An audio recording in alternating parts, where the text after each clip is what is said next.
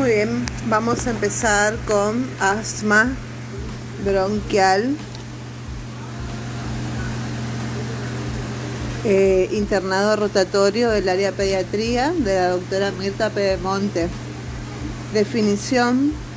El asma es una enfermedad inflamatoria crónica de la vía aérea que lleva a una respuesta exagerada de la misma ante diferentes estímulos y produce síntomas generalmente asociados a la obstrucción difusa variable del flujo aéreo. Esta obstrucción habitualmente es reversible de forma espontánea con el tratamiento. Los criterios que permiten definir el asma bronquial son clínicos, síntomas, signos de obstrucción bronquial recurrentes, fisiológicos como hiperreactividad bronquial, histológicos que es inflamación bronquial. Los síntomas del asma son uno, el niño puede tener todos los síntomas, algún síntoma o solo uno.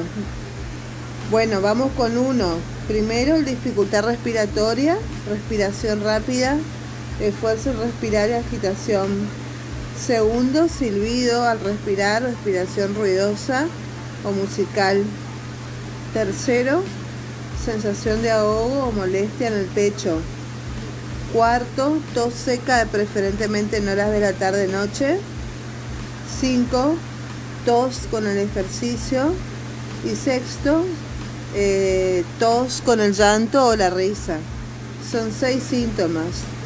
Los síntomas pueden ser esporádicos, pueden ser estacionales o continuos, dependiendo del grado y el tipo de asma.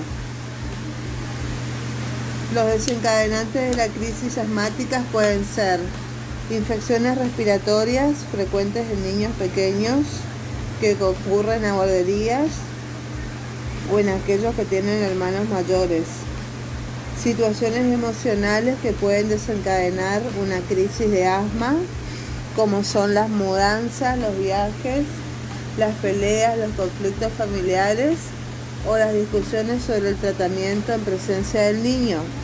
A veces algunos niños pueden reaccionar ante situaciones placenteras tales como cumpleaños, visitas de amigos y campamentos.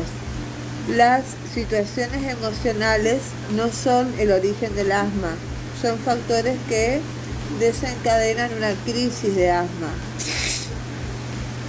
Los ejercicios también son otro factor.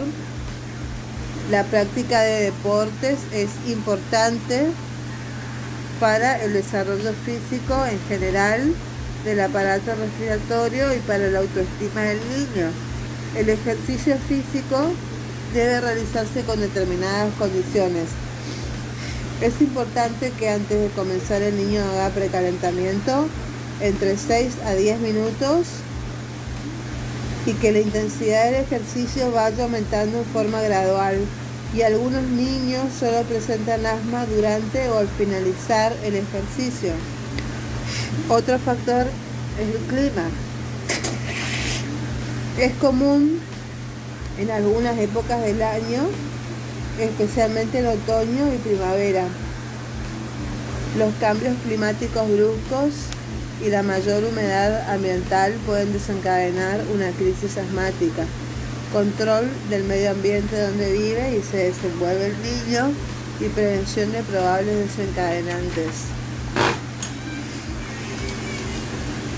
El humo del tabaco. Evitar el humo del cigarrillo alrededor de su hijo o en lugares donde lo concurre, él concurre. Su casa debe estar libre de humo. Los aerosoles ambientales, hay que evitar el uso de aerosoles de ambiente, limpiavidrios, fijadores de pelo, desodorantes personales en aerosol, etc. No encender saumerios eh, en las habitaciones, mantener al niño alejado de los olores fuera de la casa, como pintura, querosén, pegamentos, etc. Polvo. Hay que cuidar de no barrer o limpiar en presencia del niño, no levantar polvo. Hay que tratar de utilizar la aspiradora o paños húmedos mantener los ambientes bien ventilados, combatir la humedad de las paredes, hongos. Es conveniente el lavado quinquenal de las cortinas, fundas de almohada y colchón, prendas de lana y frazadas. Y en caso de vivienda en construcción hay que mantener lo más alejado posible al niño del polvo de obra, eh, lavar todos los peluches cada dos meses en el lavarropa para eliminar el polvo y entre los animales domésticos, los animales no deberán estar dentro de la habitación del niño ni dormir en su cama y bañados con frecuencia. Tener presente que el tratamiento le permite al niño una vida normal. ¿Cómo se aprecia si el asma está bien controlada? El óptimo control de los síntomas se reflejará en el bienestar del niño, en la menor necesidad de consultas a guardias, en el menor uso de broncodilatadores, en la disminución del ausentismo escolar, mejor actividad física y mejor calidad de, vida del niño y de su familia. El diagnóstico. En los niños el diagnóstico de asma bronquial es esencialmente clínico y se basa en dos aspectos. En episodios reiterados de obstrucción bronquial y en la reversibilidad de los mismos en forma espontánea o ante la administración de broncodilatadores.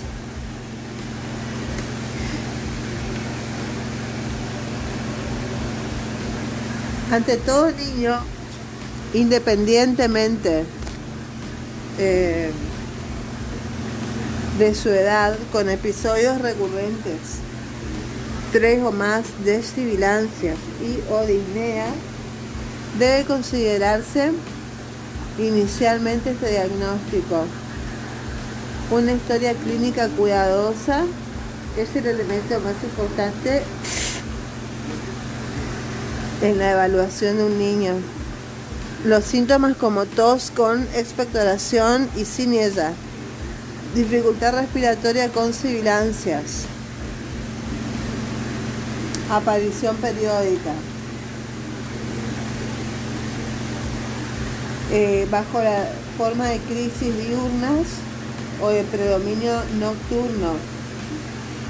La estacionalidad, la relación con factores desencadenantes tales como alérgenos, irritantes, ejercicios, infecciones virales, cambios climáticos, emociones, sumados a los antecedentes de atopía personal y familiar, son orientadores para el diagnóstico.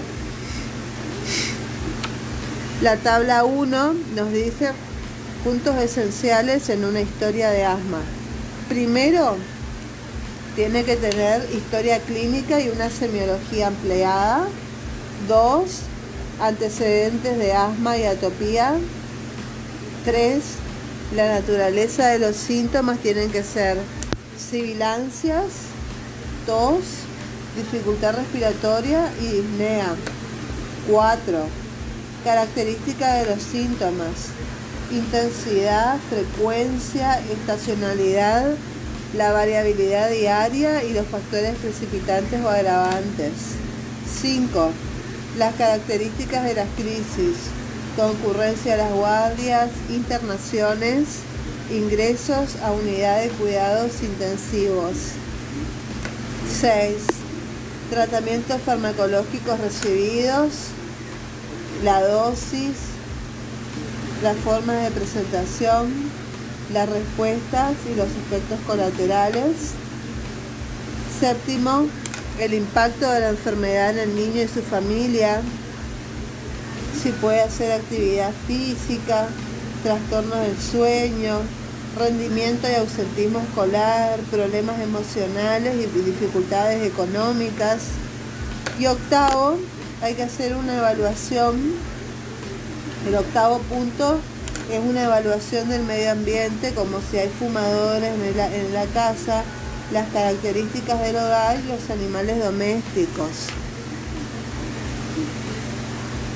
Es importante recoger en la anamnesis todos aquellos datos que se refieran al comportamiento del niño, su, su medio familiar y cultural y su forma de relacionarse con el entorno y su enfermedad. Esto es lo que llamamos semiología ampliada. Eh, debemos recordar que un 5% de los niños con asma presentan solo tos, tos, tos, tos persistente, recurrente como único síntoma. La tos por lo general es una tos seca, no productiva, predominantemente nocturna y puede ser desencadenada por estos estímulos que mencionamos recién. La evaluación clínica debe estar dirigida a excluir otras causas de síntomas eh, respiratorios de la infancia y los hallazgos clínicos sugestivos de diagnósticos alternativos son enumerados en la tabla 2. La tabla 2 nos dice que la historia de hallazgos clínicos que sugieren un diagnóstico alternativo al asma serían uno, la historia clínica que tenga síntomas neonatales, sibilancias asociadas a la alimentación o vómitos, comienzo brusco con tos o asfixia, estatorrea o estrior. Que en el examen físico haya retraso de crecimiento, soplo cardíaco, hipocratismo digital, signos pulmonares unilaterales y en las investigaciones ausencia de reversibilidad con los broncodilatadores y hallazgos radiológicos focales o persistentes. Bueno, con respecto a la clasificación, eh, bueno, esos son hallazgos que, diagnóstico, eh, que, dan un diagnóstico alternativo. El examen físico suele ser normal, ya que los síntomas del asma son característicamente episódicos, pero en el curso de una exacerbación se puede constatar expiración prolongada, sibilancia, taquipnea, tiraje intercostal o generalizado y los signos y síntomas secundarios a un síndrome de obstrucción bronquial agudo. La clasificación, vamos a la tabla 3. Se clasifican el leve, moderado y grave. Bueno, eh, la leve tiene frecuencia de crisis eh, poco frecuente. Eh, el asma inducida por el ejercicio es ausente. Los síntomas nocturnos también están ausentes en el asma leve. Los síntomas persistentes también están ausentes en el asma leve y el examen funcional en intercrisis es normal. En el asma moderadamente grave, la frecuencia de las crisis son frecuentes. En el asma inducida por el ejercicio es, es poco frecuente. Los síntomas nocturnos son poco frecuentes los síntomas persistentes están ausentes y el examen funcional en intercrisis es normal. O sea que acá lo que cambia es que hay más frecuencia de las crisis, eh, hay asma inducida por el ejercicio, eh, poco frecuente pero hay, y síntomas nocturnos. Vamos con el asma grave. El asma grave es cuando hay una frecuencia de las crisis es muy frecuente una de un día por medio, más o menos, una vez, cada, una vez cada tres días. Eh, el asma inducida por el ejercicio también es, frecuente, es mucho más frecuente. Los síntomas nocturnos también son muy frecuentes. Persisten los síntomas, es una característica que tiene que siempre persisten, nunca deja de tener síntomas y el examen funcional en las intercrisis siempre es patológico. Eso es un asma, mm, asma severo. Muy bien. La clasificación es esa. Esta clasificación es indispensable, entonces hay que tener en cuenta entonces eh, la frecuencia de las crisis. Uno, el, asma inducida por el ejercicio. Dos, Tercero, síntomas nocturnos. Cuarto, síntomas persistentes. Y quinto, examen funcional en la intercrisis. De acuerdo a esto, vamos a hacer la necesidad de esquemas terapéuticos. Se realiza en base a la frecuencia, la cronicidad y la severidad de los síntomas y los exámenes funcionales respiratorios. El asma leve se caracteriza por la escasa magnitud de los síntomas. Estos son de corta duración, no interfieren con el sueño ni la calidad de vida, Los episodios de tos o sibilancias ocurren menos de seis veces por año. Es una enfermedad intermitente frecuentemente desencadenada por una por una infección respiratoria o exposición a un alergeno. Cuando los pacientes están asintomáticos, el examen clínico y funcional es normal y estos periodos son significativamente prolongados. El asma moderado se caracteriza por crisis más frecuentes, por, una, por, ejemplo, una eh, por mes en promedio, y no afectan el crecimiento y el desarrollo. La espirometría en periodo intercrítico puede ser normal o revelar datos de incapacidad ventilatoria obstructiva leve. En este grupo de pacientes se incluyen también aquellos con tos persistente a predominio nocturno o la aparición ante el ejercicio físico, la risa. El asma grave incluye pacientes con crisis severas y frecuentes, la sintomatología respiratoria con sibilancias persistentes y disnea interfiere en la actividad cotidiana. El sueño es entrecortado por la tos y la disnea. La calidad de vida del paciente y su familia está afectada. Los estudios funcionales en intercrisis son patológicos. Se caracteriza por requerir tratamiento preventivo farmacológico con esquemas personalizados, monitoreo de pico de flujo expiratorio y supervisión continua. La clasificación inicial de un paciente puede ser modificada en el curso de la evolución de la enfermedad o luego de un tratamiento preventivo. Algunas formas clínicas del asma bronquial cuando el asma inducida por el ejercicio, el asma nocturna, el asma episódica grave y el asma del lactante presentan características particulares que no permiten incluirlas en esta clasificación y deberían ser analizadas específicamente. Con respecto a la evaluación de la función pulmonar, las pruebas de la función pulmonar deben ser usadas para certificar el diagnóstico de asma y controlar la evolución de la enfermedad y la respuesta al tratamiento. Los niños mayores de 5 años habitualmente están en condiciones de realizar pruebas simples como la espirometría. Las mediciones de la función pulmonar para monitorear el asma son análogas a la medición de otros parámetros en enfermedades crónicas como la tensión arterial en el hipertenso o la glucemia en el diabético. Con respecto a la espirometría y la curva flujo-volumen, la espirometría y la curva flujo-volumen son los estudios más utilizados en la evaluación inicial y en el curso de la evolución.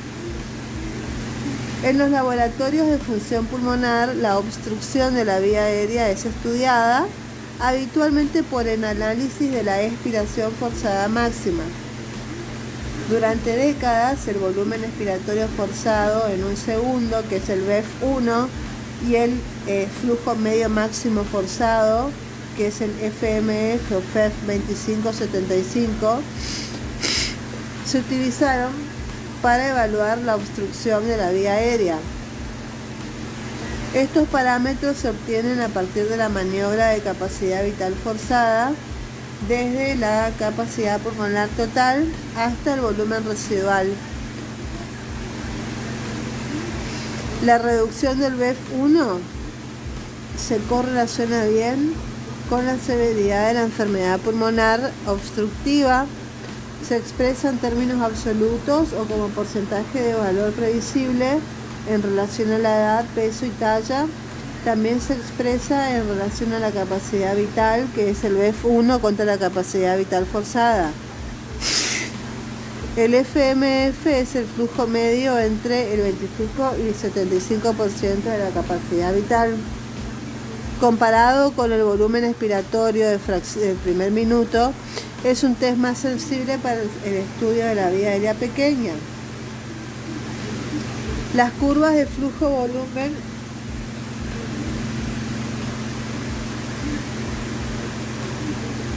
Las curvas de flujo-volumen expresan el flujo expiratorio máximo a los correspondientes volúmenes pulmonares durante una maniobra de capacidad vital forzada.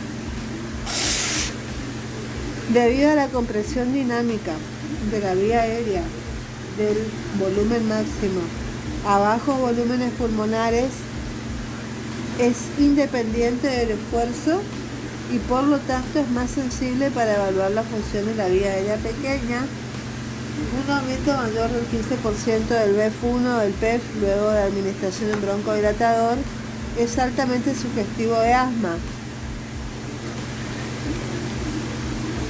En algunos pacientes con obstrucción severa de la vía aérea se puede observar escasa respuesta a los broncodilatadores y puede ser necesaria la administración previa de corticoides para detectarla. 2 monitoreo del pico flujo expiratorio que es el PFE, el pico flujo expiratorio. El monitoreo del pico flujo expiratorio es útil para el seguimiento de niños mayores de 5 años con asma grave.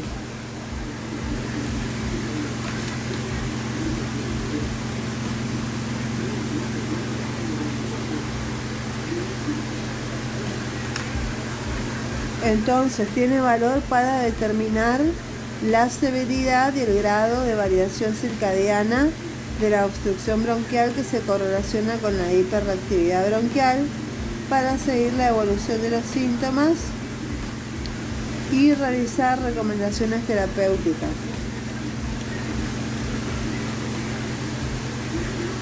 Permite detectar el deterioro asintomático de la función pulmonar y en estas circunstancias intervenir precozmente antes de que la crisis prosiga y monitoreando la respuesta al tratamiento. Provee más información para la toma de decisiones por parte del médico y del grupo familiar.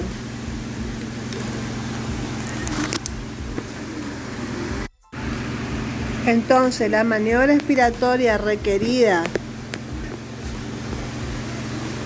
para la medición del pico flujo expiratorio es un golpe de aire corto y máximo. Como el pico flujo expiratorio es dependiente del esfuerzo, los pacientes necesitan ser entrenados para realizar su mejor esfuerzo. Se indica realizar las mediciones del pico flujo expiratorio dos veces por día, inmediatamente después de levantarse y luego de 10 a 12 horas.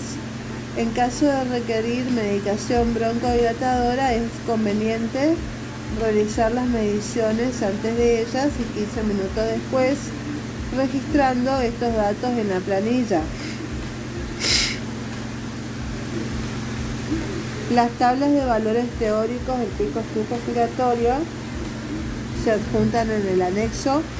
Se recomienda detectar el mejor valor personal del paciente y su variabilidad diaria y no basarse exclusivamente en los valores teóricos, siendo esto particularmente válido en casos de pacientes con alteración crónica de la función pulmonar.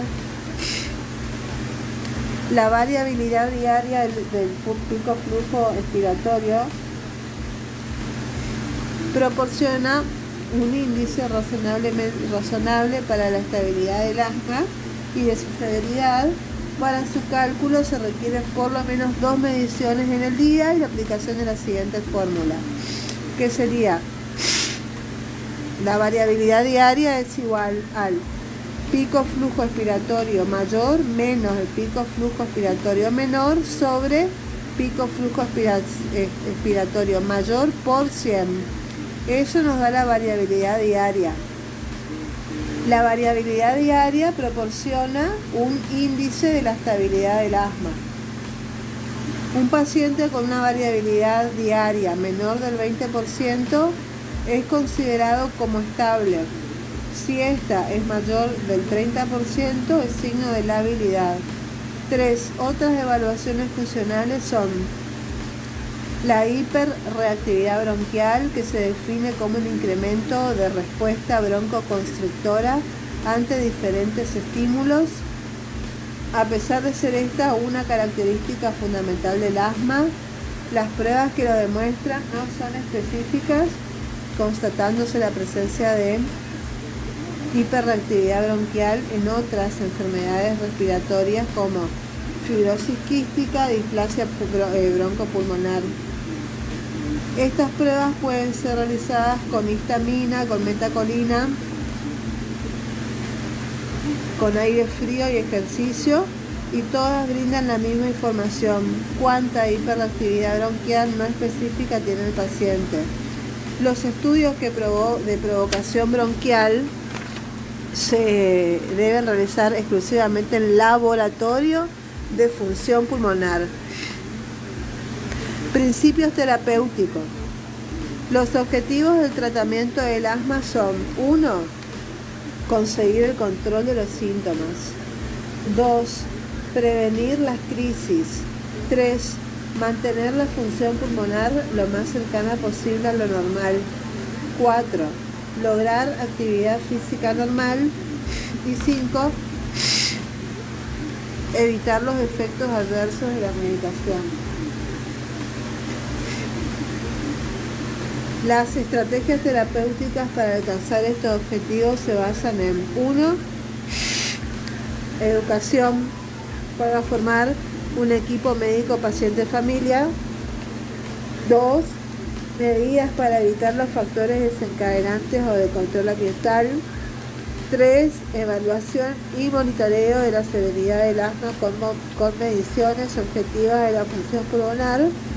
4 planes de medicación para el tratamiento preventivo de la crisis y 5. Proporcionar un adecuado seguimiento. El pediatra ante, el niño con asma y la familia. Una gran proporción de niños asmáticos son asistidos por el pediatra y en este recae la responsabilidad del seguimiento de la enfermedad debido eh, a la situación del acompañante en el proceso de crecimiento y desarrollo del núcleo familiar, es indudable su importancia como referente ante el niño eh, y la familia, a pesar de que se requiera eventualmente la intervención de otros profesionales, dadas las características particulares de esta enfermedad en la cual hay diferentes factores que pueden influir en su evolución, es importante que sin excesiva intrusión ni interpretaciones, se efectúe una cuidadosa semiología, no solo en lo orgánico, sino también recogiendo todos aquellos datos que permitan evaluar al niño sus necesidades afectivas y a la familia con su estructura particular y sus redes emocionales. Son datos importantes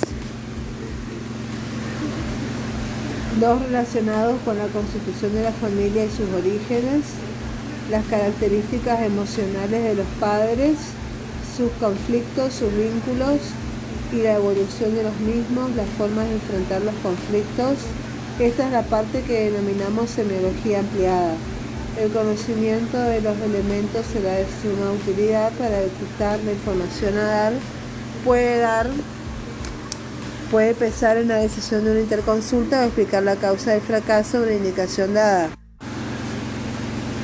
La educación. La educación del paciente con asma es considerada en la actualidad uno de los pilares del tratamiento. Es un proceso continuo que tiene como objetivo proporcionar la información necesaria y promover las conductas adecuadas para poder aplicar correctamente el plan de tratamiento desarrollado por el pediatra. Para ello se debe estimular un diálogo fluido que permita discutir las expectativas, necesidades, dudas y preocupaciones en cada consulta.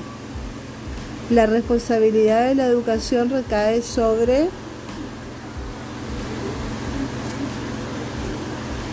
Eh, la responsabilidad de la educación recae sobre el médico, pero puede ser compartida con otros profesionales del equipo de salud. La información brindada aumenta los conocimientos y la confianza de los integrantes del núcleo familiar.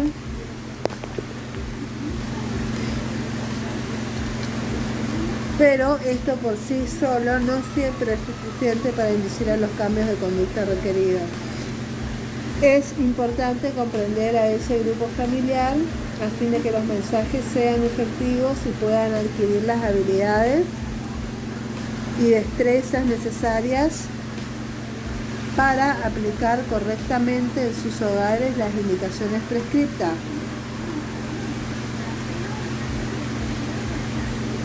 La educación deberá ser personalizada e impartida progresivamente según la severidad del cuadro. Periódicamente se deberá evaluar el cumplimiento y el compromiso requerido para el manejo hogareño y programar si fuera necesario los ajustes correspondientes. Las consultas iniciales. En las primeras consultas, la familia debe recibir información sobre el diagnóstico, el grado de severidad y los objetivos del tratamiento. En caso de requerir un tratamiento preventivo por vía inhalatoria, se demostrarán los distintos dispositivos disponibles en la actualidad para elegir en forma conjunta el más apropiado para ellos. Se le indicarán medidas de prevención de los factores desencadenantes, haciendo hincapié en las medidas de control ambiental y especialmente el humo del cigarrillo en el hogar. No es aconsejable imponer restricciones inapropiadas al ejercicio físico y la exposición al aire frío sin antes evaluar el tratamiento preventivo ajustándolo con posterioridad. Es aconsejable entregar información escrita que complemente la impartida verbalmente, especificando que el pediatra estará a su disposición para aclarar dudas, contestar preguntas y brindar más información. Se les explicará la diferencia entre los tratamientos sintomáticos indicados en caso de crisis y aquellos que son solo preventivos.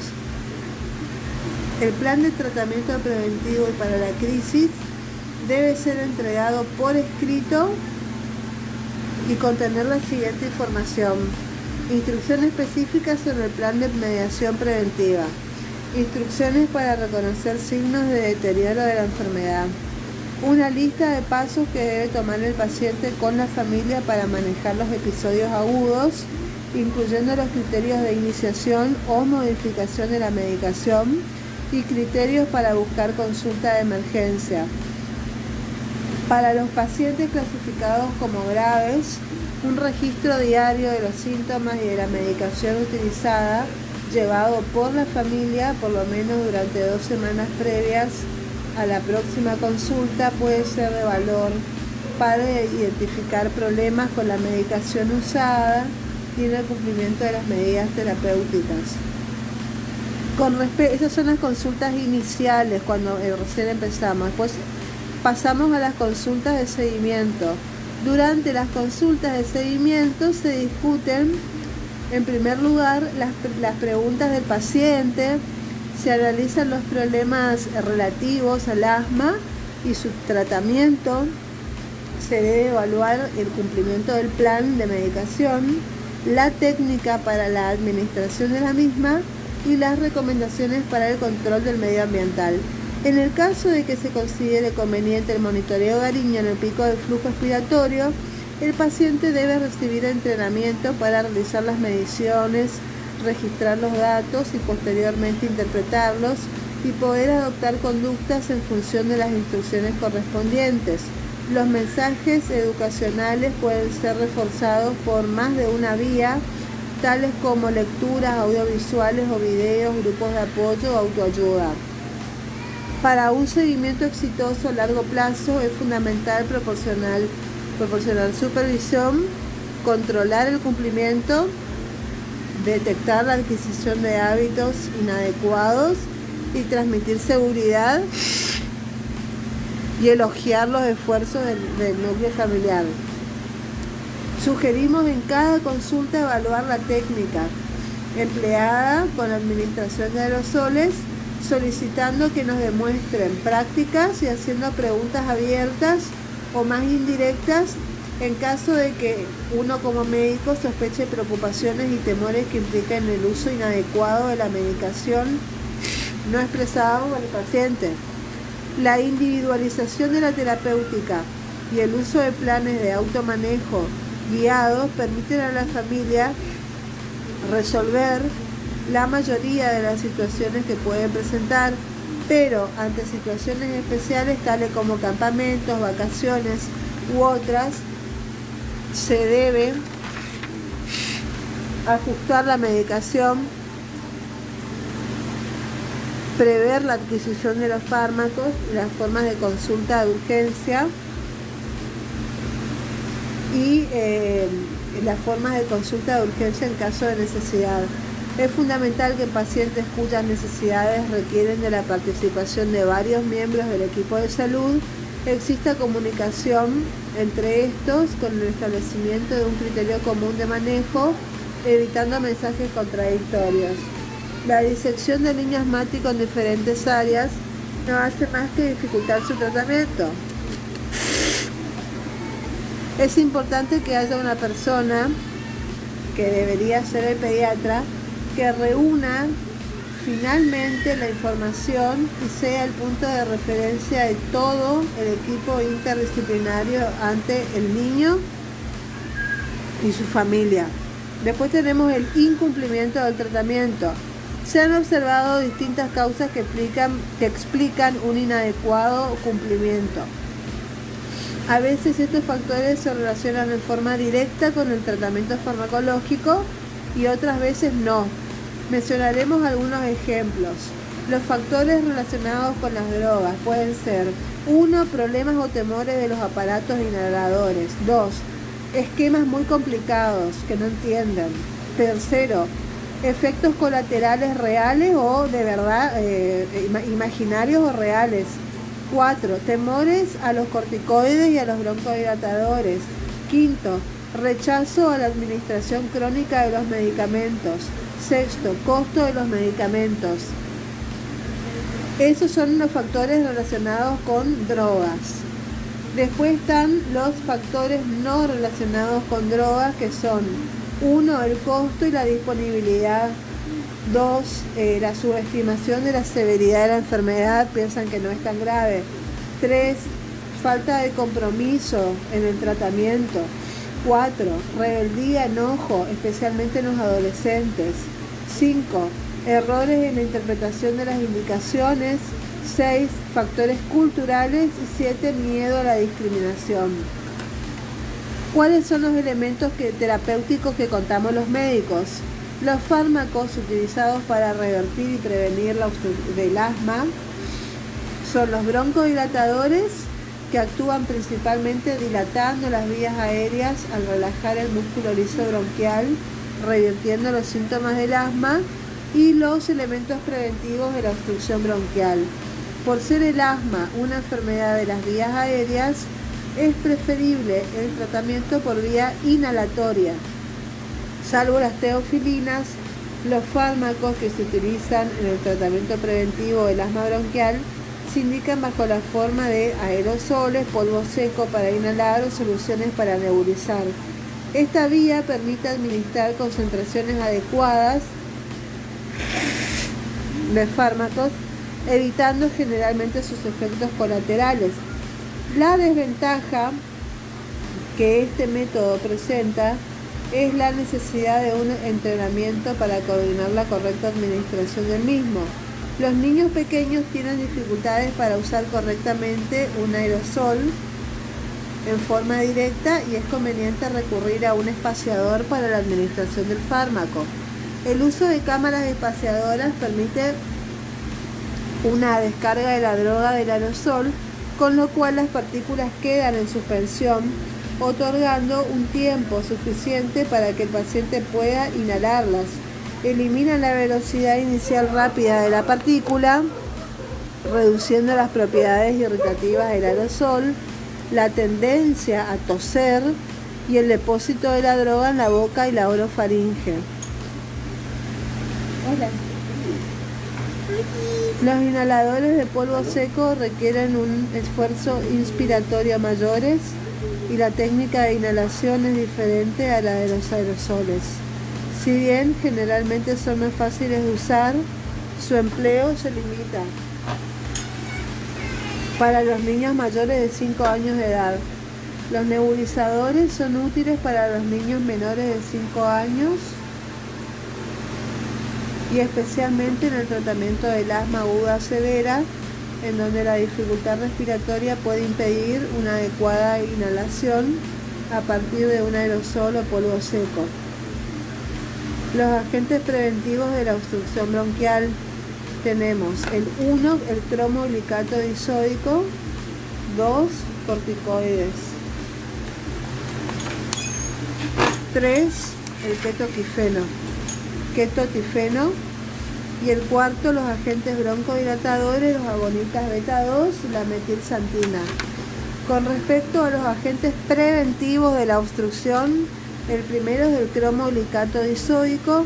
El cromolicato disódico es una droga antiinflamatoria no esteroidea de acción tópica que inhibe parcialmente la liberación de mediadores administrado profilácticamente previene la obstrucción bronquial inducida por alergenos en forma inmediata y tardía.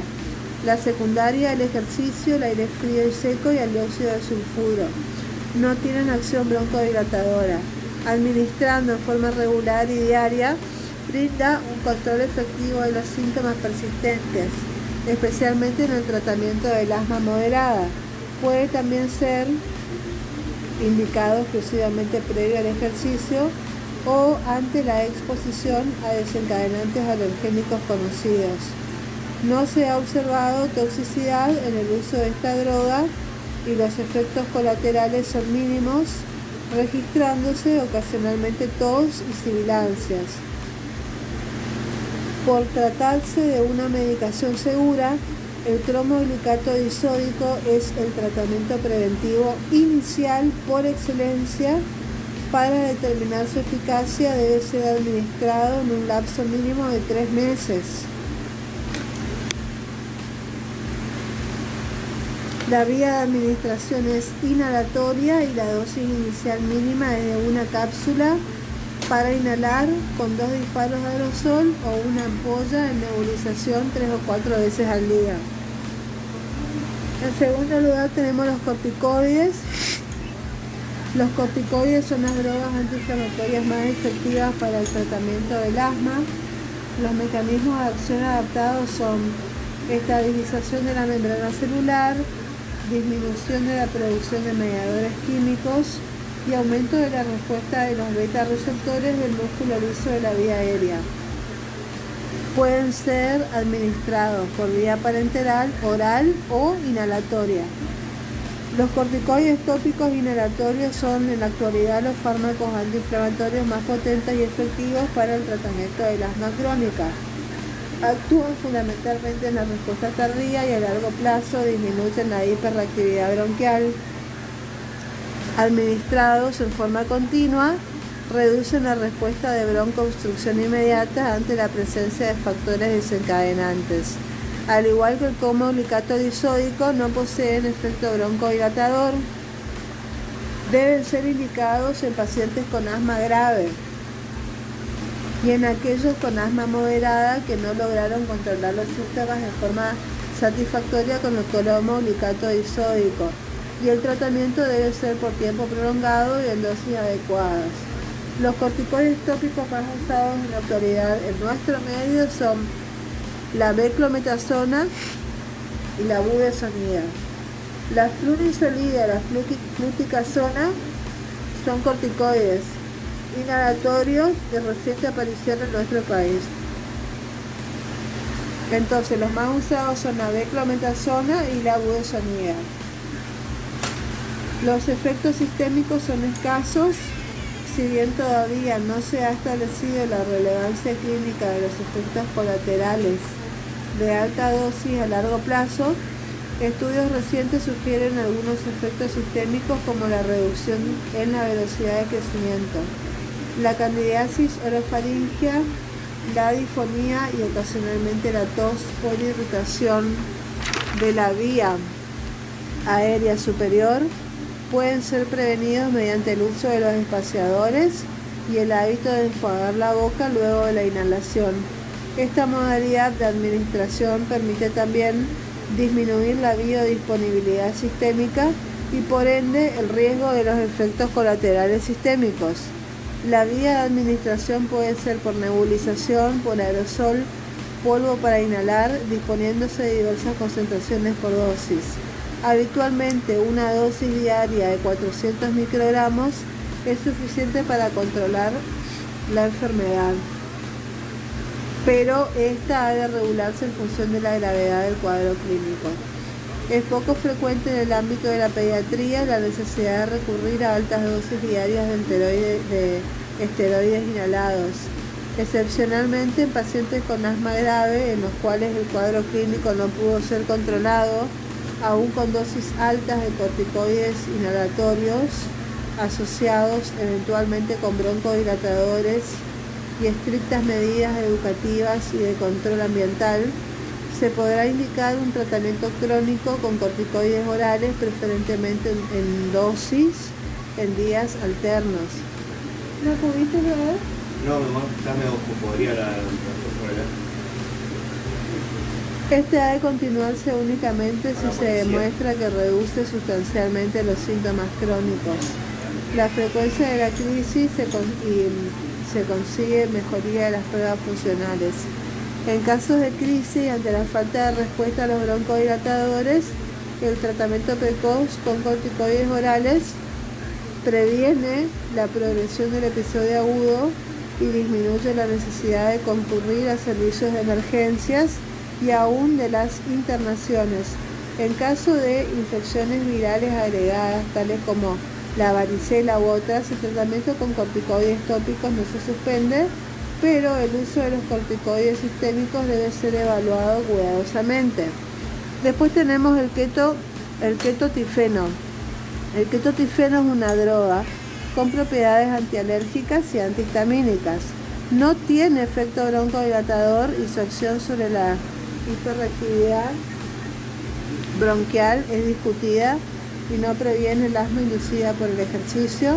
En niños de primera infancia con asma leve y sintomatología en progresivo aumento, podría ser considerado como una alternativa de medicación preventiva inicial. Luego de tres meses de tratamiento deberá revalorarse su empleo en función de la respuesta conseguida. No se ha observado toxicidad con esta droga y ocasionalmente puede presentar aumento del apetito y somnolencia como efectos colaterales. La vía de administración es oral a razón de 0,5 a 1 miligramo cada 12 horas. Estos son los agentes eh, preventivos, el cromolicato, los corticoides y el ketoquifeno. Los agentes broncodilatadores son otro tipo de drogas que son primero los agonistas beta, segundo la metilsantina y los anticolinérgicos.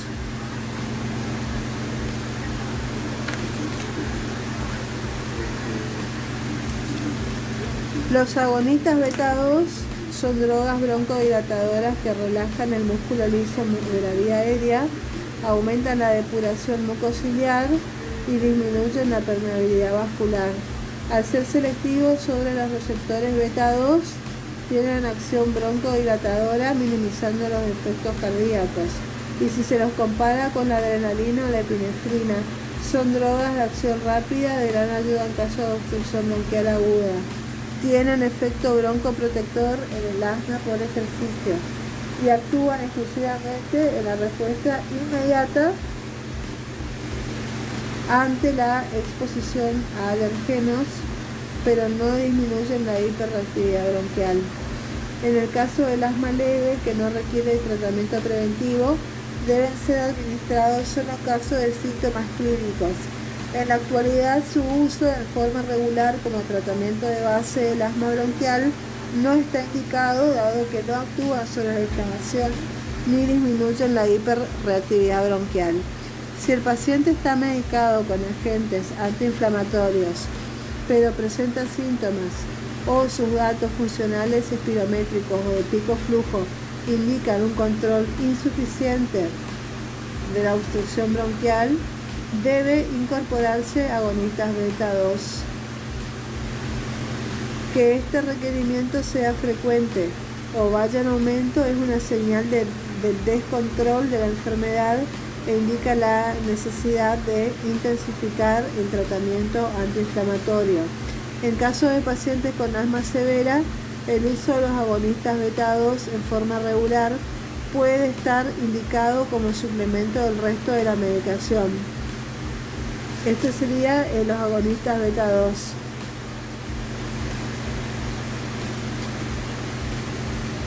Asimismo, una falta de respuesta rápida y sostenida con agonistas beta 2 en el curso de una exacerbación indica la necesidad de utilizar corticoides orales durante un periodo corto.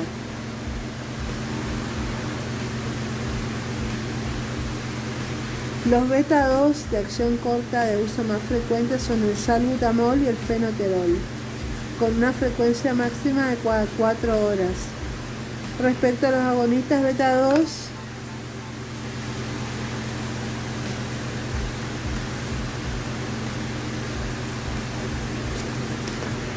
Respecto a los agonistas beta 2 de larga duración como el salmeterol, su indicación en el tratamiento del asma en pediatría aún no ha sido claramente definida.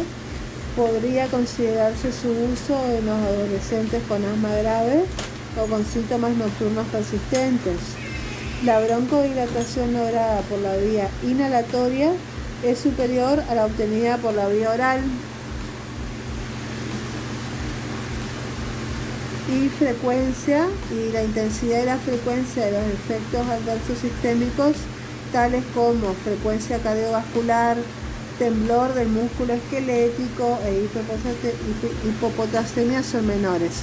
Las formas de presentación por vía inhalatoria son las soluciones para nebulizar, aerosoles y polvo para inhalar. Por la vía oral existen soluciones y comprimidos y la presentación para administración parenteral no está disponible en nuestro medio. Eso es con respecto a los agonistas beta 2 que son el salbutamol. Después tenemos las metilsantinas, que sería la teofilina.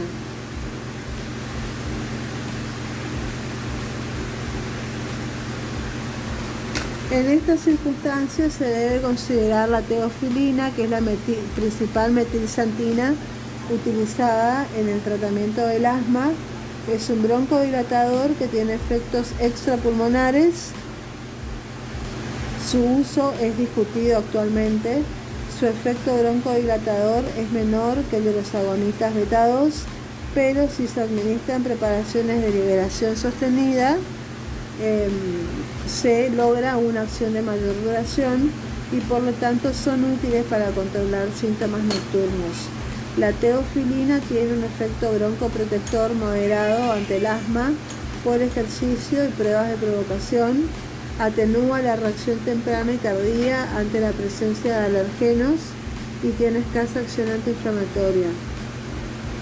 Hace unos años la teofilina era considerada como el tratamiento de base preventivo del asma crónica y en la actualidad los agentes antiinflamatorios han demostrado ser más efectivos y con menos efectos colaterales. Puede indicarse en caso de asma nocturna cuando la familia rechaza no puede tener acceso a la medicación inhalatoria antiinflamatoria y el asma grave como tratamiento complementario de los esteroides inhalados y o beta-2 adrenérgicos con el fin de reducir los requerimientos de los corticoides orales. La teofilina puede producir efectos adversos significativos que pueden evitarse a través de una dosificación y monitorización adecuada tratando de lograr concentraciones séricas sostenidas entre los 5 y 15 microgramos por mililitro. Estos controles deberían realizarse al inicio del tratamiento eh, Cuando el paciente presenta reacciones adversas con dosis terapéuticas ante una evolución clínica insatisfactoria y ante condiciones que puedan alterar la depuración de la teofilina. Esta puede ser modificada por la presencia de fiebre, infecciones virales, administración de macrólidos, simetidina, difenilidantoína o quinolonas, enfermedades hepáticas, insuficiencia cardíaca congestiva y embarazo, necesidad de reducir la dosis a la mitad o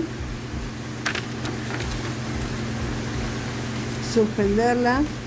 Los efectos colaterales vinculados a la administración de teofilina son muy importantes y debemos considerar los trastornos de conducta, excitación, enuresis, náuseas, vómitos, dolor abdominal, cefaleas, taquicardias, arritmias, pudiendo producir también convulsiones y aún la muerte.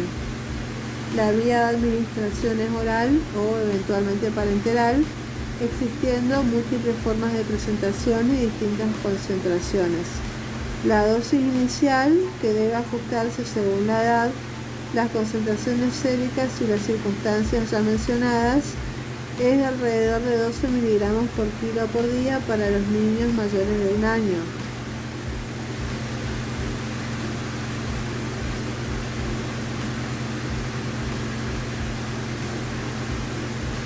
Después pasamos al otro grupo de drogas, el tercer grupo de drogas que son broncodilatadoras, que son los anticolinérgicos. Y acá tenemos el bromuro de hipertropio.